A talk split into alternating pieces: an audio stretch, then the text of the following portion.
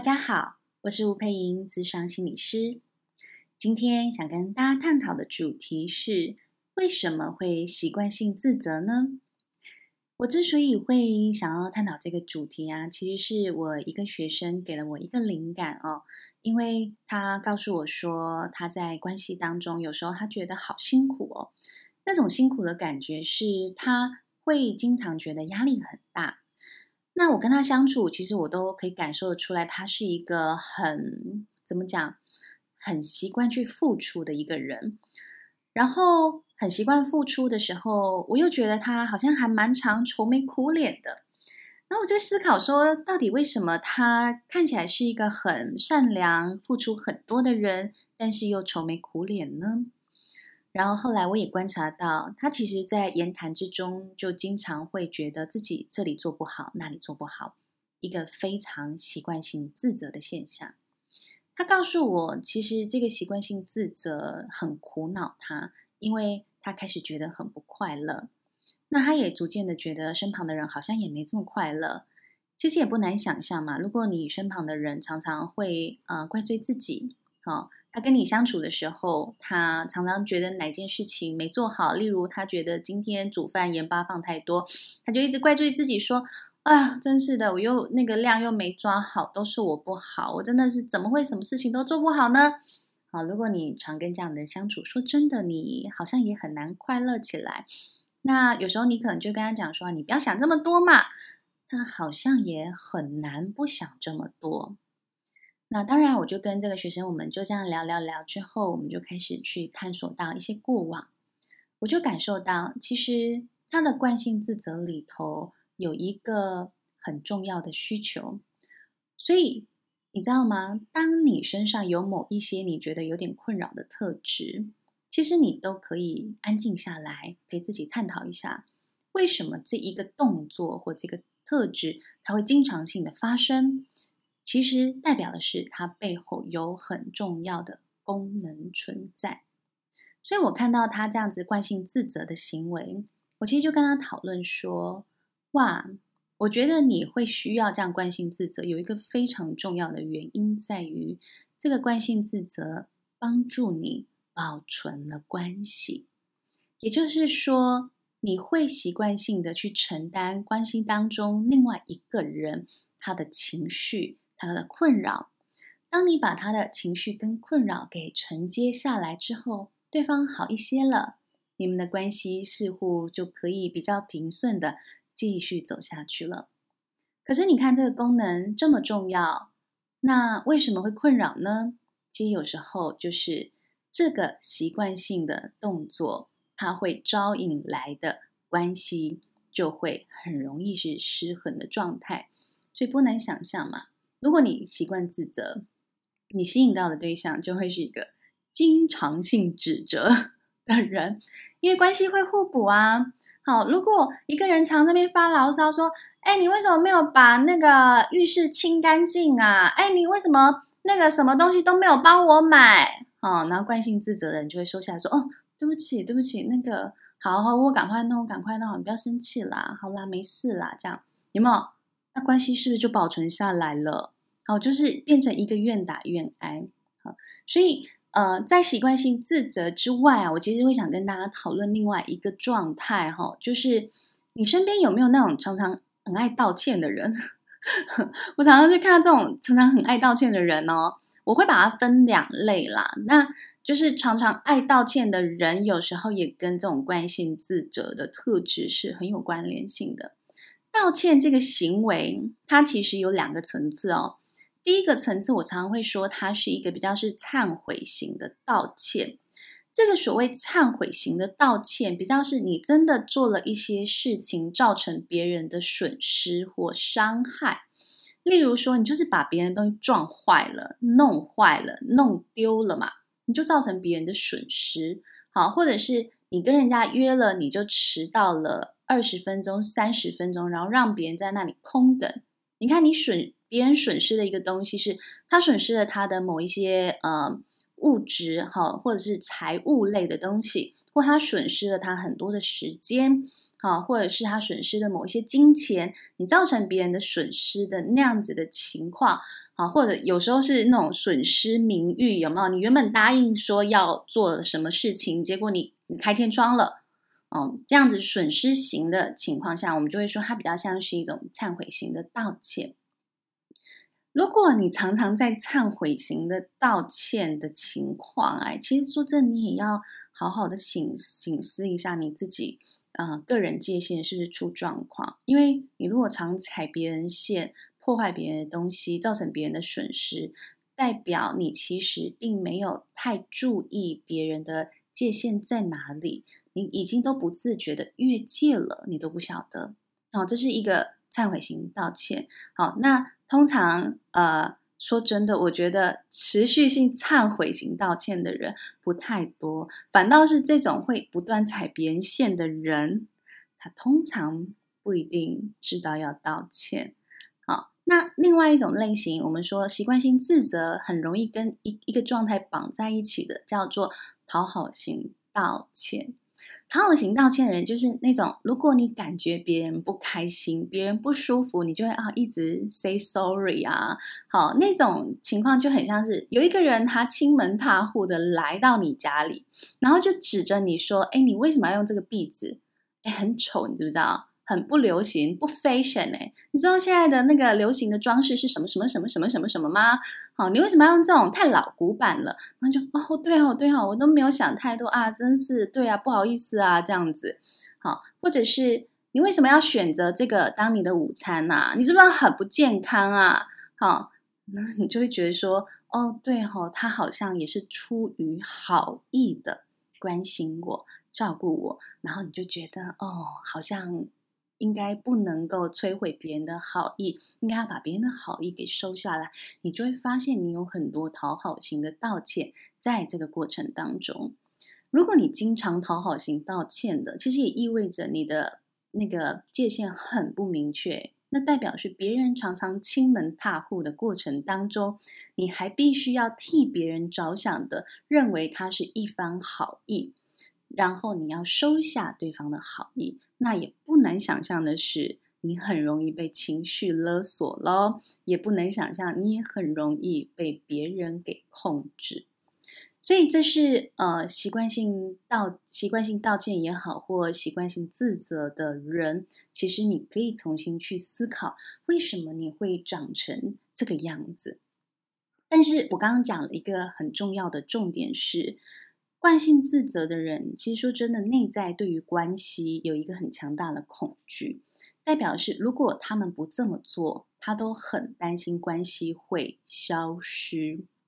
如果你经常会有一种莫名的担心，担心如果你不这么做，关系会消失的情况，其实代表你内在有一种预设，预设我是不是容易不被喜欢，我是不是容易被丢下。我是不是容易造成他人的麻烦？哎，奇怪了，你为什么会有这样的预设呢？你有没有再仔细思考过？所以你知道，我看到非常多会惯性自责的人，他们的成长背景啊，通常他们都会容易成长至一个呃情绪比较丰沛的或情绪张力比较大的家庭，好。包括他可能有一个呃，常常会愁眉苦脸的家人，或常常就是痛苦指数很高的家人。所以我说，惯性自责的人，其实他非常善于替别人着想，非常善于承担很多的责任。其实这也意味着，其实他们在生命里头，他们已经很容易看到别人很辛苦的那个部分。他们看到了别人都这么辛苦，那他承担多一点别人的情绪，那好像可以让这个关系更平顺的走下去吧。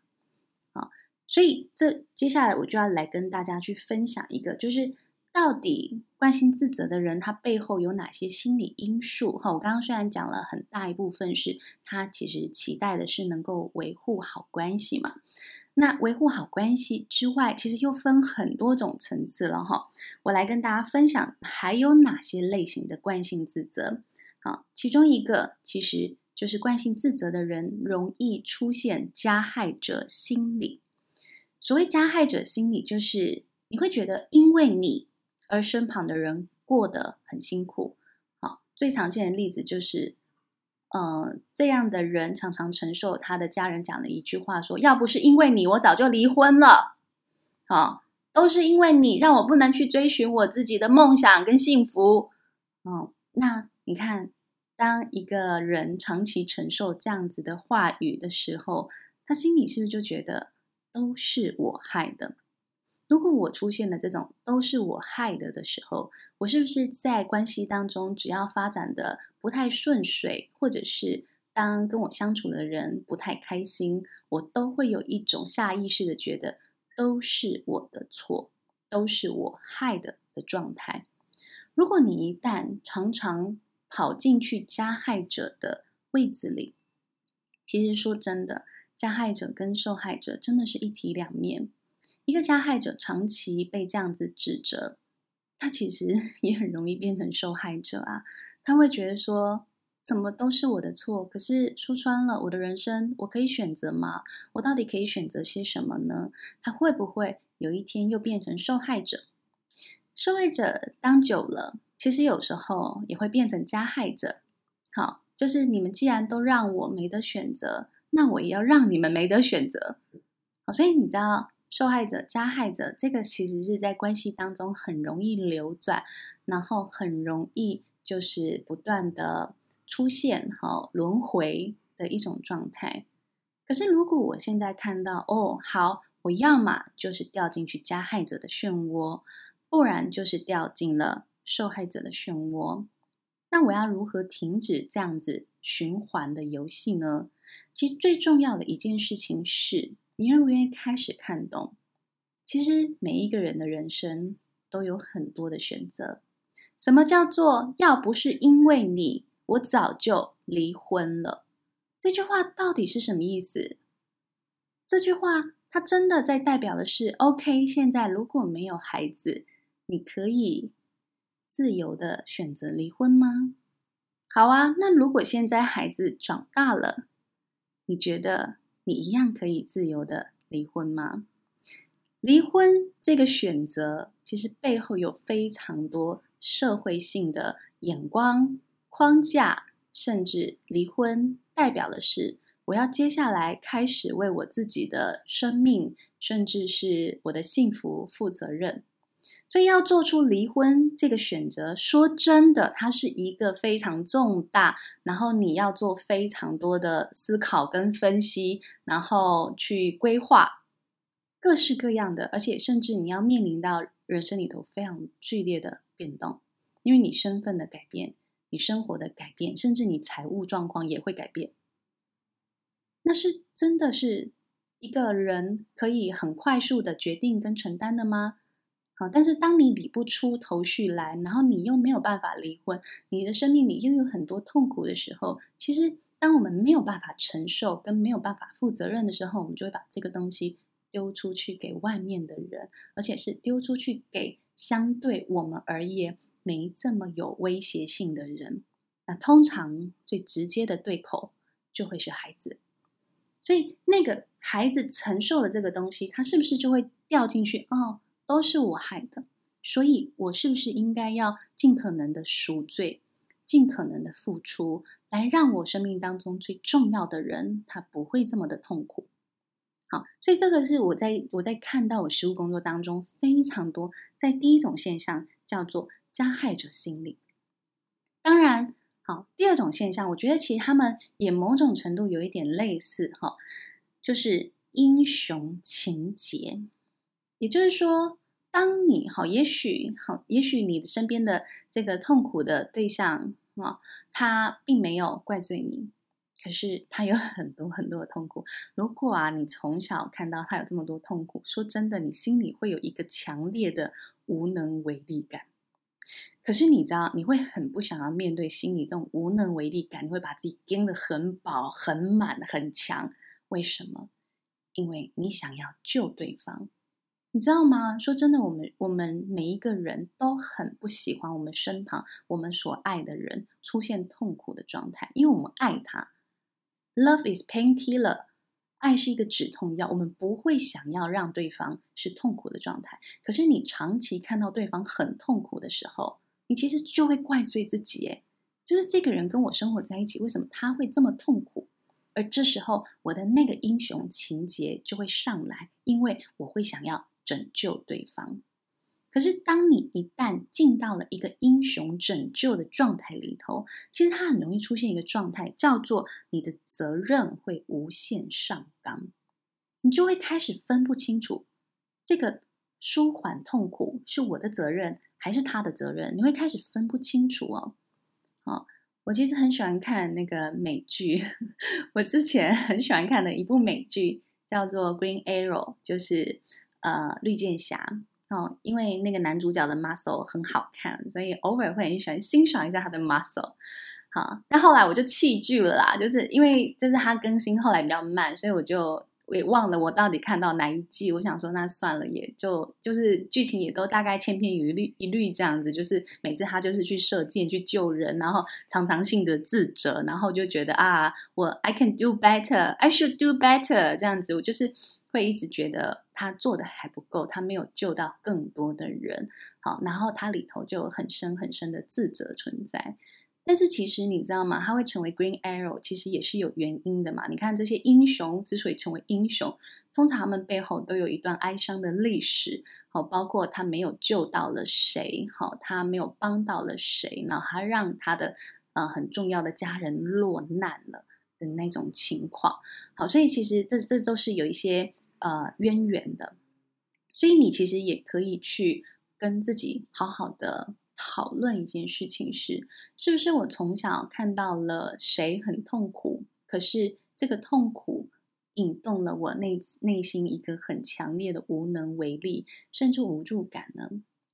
如果我愿意好好的去把那一个无能为力跟无助的孩子好好的抱抱他，甚至把他。真正的救出来，好，救出你内心那个无助跟无能为力的孩子，也许你就会开始看清楚一件事情是：你身旁有一些人的痛苦，他需要学会为他自己的痛苦做出负责。一个人为什么痛苦？通常不是因为他身旁的人让他们痛苦。一个人会痛苦，通常是他的。个人的意识状态里头，他持续的做了某一些重复性的选择。好，那个重复性的选择，有时候就是我就是需要这个男人来爱我，没有他的爱，我就失去了全世界。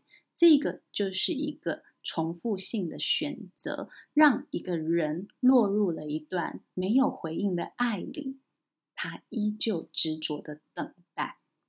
OK 吗？也就是说，在这样子的意识状态里头，你其实开始要去分辨，好，是不是因为他的意识而让他陷入痛苦，而通通常不是因为他身旁的这一些人，好，你就要知道，你其实在他的身边，你给出了好多好多的回应，你给出了好多好多的支持，可是有些人可能一辈子都很难感受到，这也是一种爱的形式。好，这个是英雄情结的部分。我刚刚第一个提到的是加害者，第二个是英雄情结。好，第三个呢叫做幸福上限假说。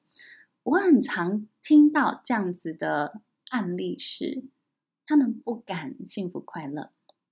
有些习惯性自责的人，他们只要觉得，哎，最近好像跟另一半处的蛮幸福的，好像蛮平顺的，他就有一种非常强烈奇怪的感觉。为什么？因为他们长期的感受到他的家人是不幸福、不快乐的，所以他其实某种程度很习惯那种不幸福、不快乐的那样子的常态的时候，他对于幸福快乐的这种非常态状态，他其实是会有一种害怕的感觉。好，所以如果你开始你的生活有点改变了，有点越来越平顺了，越来越舒适了。你却有强烈的罪恶感，你就开始要好好的问自己：什么原因让我觉得我不允许拥有这些快乐？那你就要好好的去审视这个罪恶感。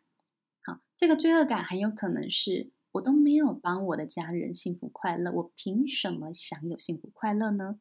那这个时候你就很可能做出某一些破坏性的举动，好，让你的另一半也好，让你身边的人觉得啊、摸不着头绪，究竟为什么我们原本好好的，你就突然消失了，或你突然就是。情绪很大，破口大骂啊，然后又情绪变得很低落，然后又不断的自责道歉，他们其实会搞不清楚发生什么事情。所以，好好的了解自己，好好的了解内在运作。好，其实你不需要不断的复制你家人的情感模式或者是情绪状态的。然后再来第三个，我觉得这个是最强烈的一种状态哈。呃，这个东西呢，我就会说它是一种无期徒刑的罪人。什么叫无期徒刑的罪人呢？通常是你生命里有类似像这样的经验，好，例如你可能啊、你在青少年时期，你那一天就是跟你的家人吵架，吵得不可开交，你就非常的愤怒，因为你觉得完全没有被理解，然后又很痛苦。这时候你要夺门而出的时候，你就回头过去，然后跟你的爸爸讲那句话。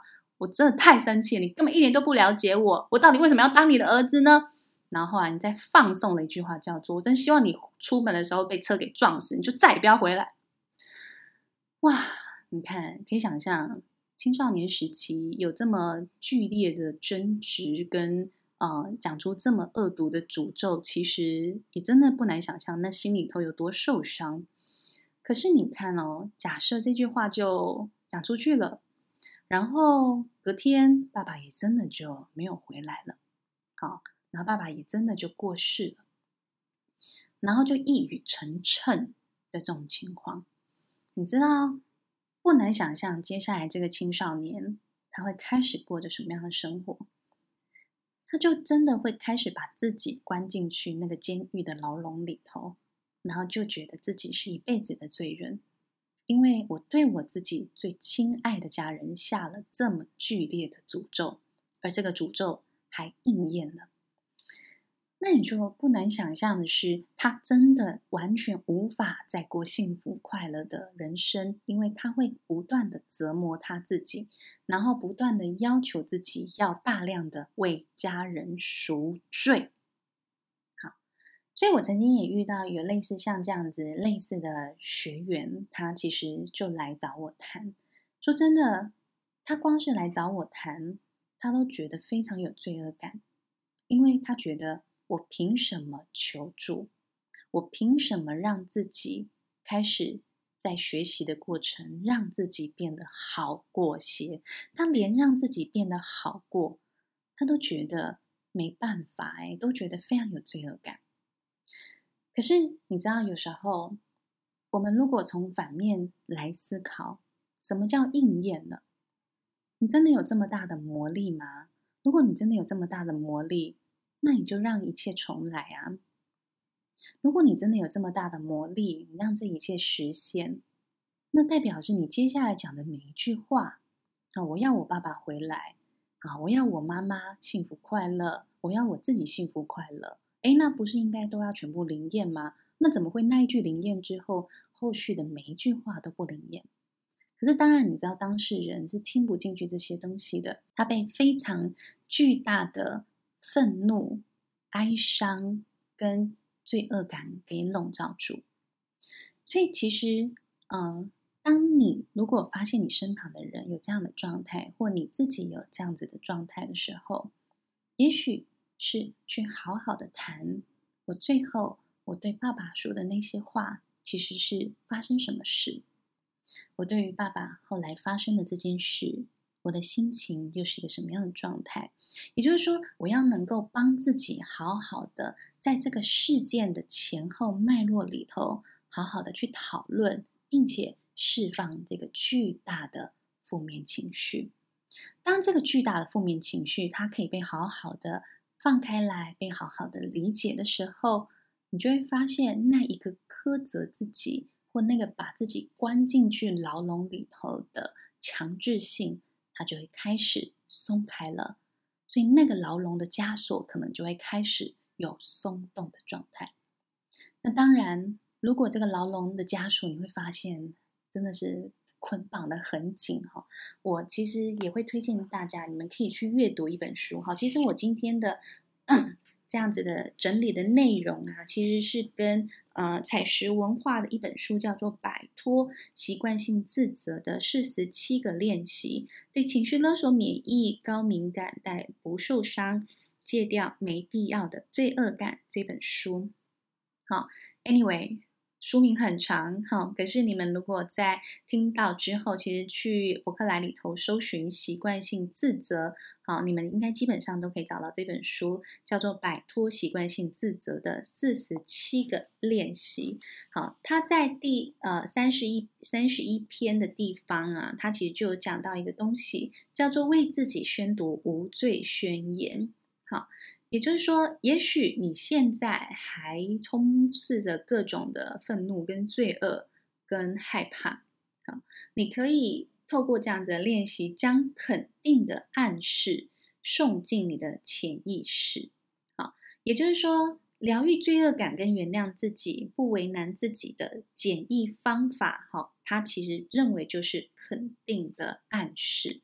如果你刚刚前面那些去谈呐、去摊开来说啊，你都觉得非常有困难的情况下，肯定的暗示这个方法就会有帮助。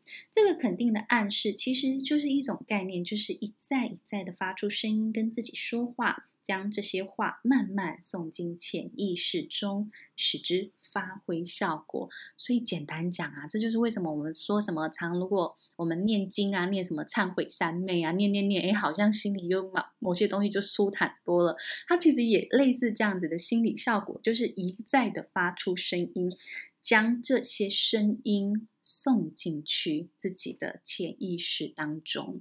好，所以它是一个。呃，你如果不想要释放情绪或跟对外去说的情况下，你可以练习对自己说，然后去松开你自己的枷锁。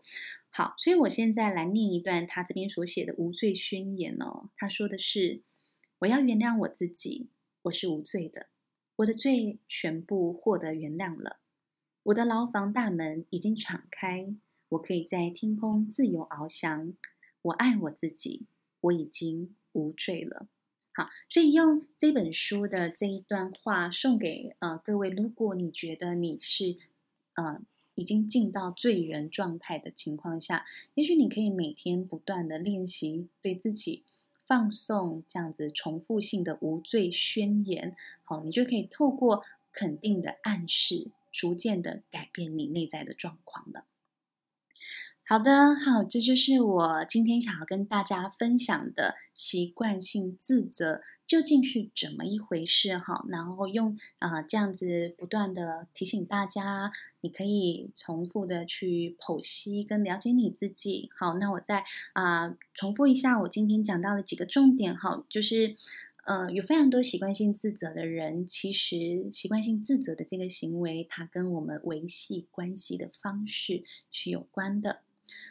你要开始练习跟自己说：如果我想要改变这个习惯性自责的状态，我就要体认到，其实维系关系的方式有很多种，帮助彼此负起责任，好，让彼此知道自己的责任在哪里，它也是很重要的关系平衡跟维系的方法。所以，也许我们不一定要每一次都采取习惯性自责的方式去承担别人的责任，去怪怪罪自己的那样子的状态。好，这是呃第一个很重要要提醒大家的部分。然后第二个是加害者心理。好，怎么样不进到加害跟被害的循环？其实是好好的让彼此承担起责任。然后第三个英雄情结，哦，怎么样不不要一直 掉进去英雄情结的状态？其实就是当自己的英雄，去爆出那一个呃在。无助啊，或者是在落难，或者是无能为力状态里头的自己，然后再来第三个是幸福上限。你要开始知道一个人会不会幸福，有没有办法幸福，跟他个人意识的选择是很有关联性的。好，然后最后一个无期徒刑的罪人，开始透过无罪的宣言，对自己放送肯定肯定的暗示。然后让你开始松动你内在的状态。好，这就是今天想要分享给大家的习惯性自责。好，那如果你想要更进一步的阅读，都欢迎大家可以去选择呃采石文化一个由日本的心理学家根本裕幸所撰写的《摆脱习惯性自责的四十七个练习》。好的，我们就到这里了，谢谢大家，我是吴佩莹，咨商心理师，我们下次见，拜拜。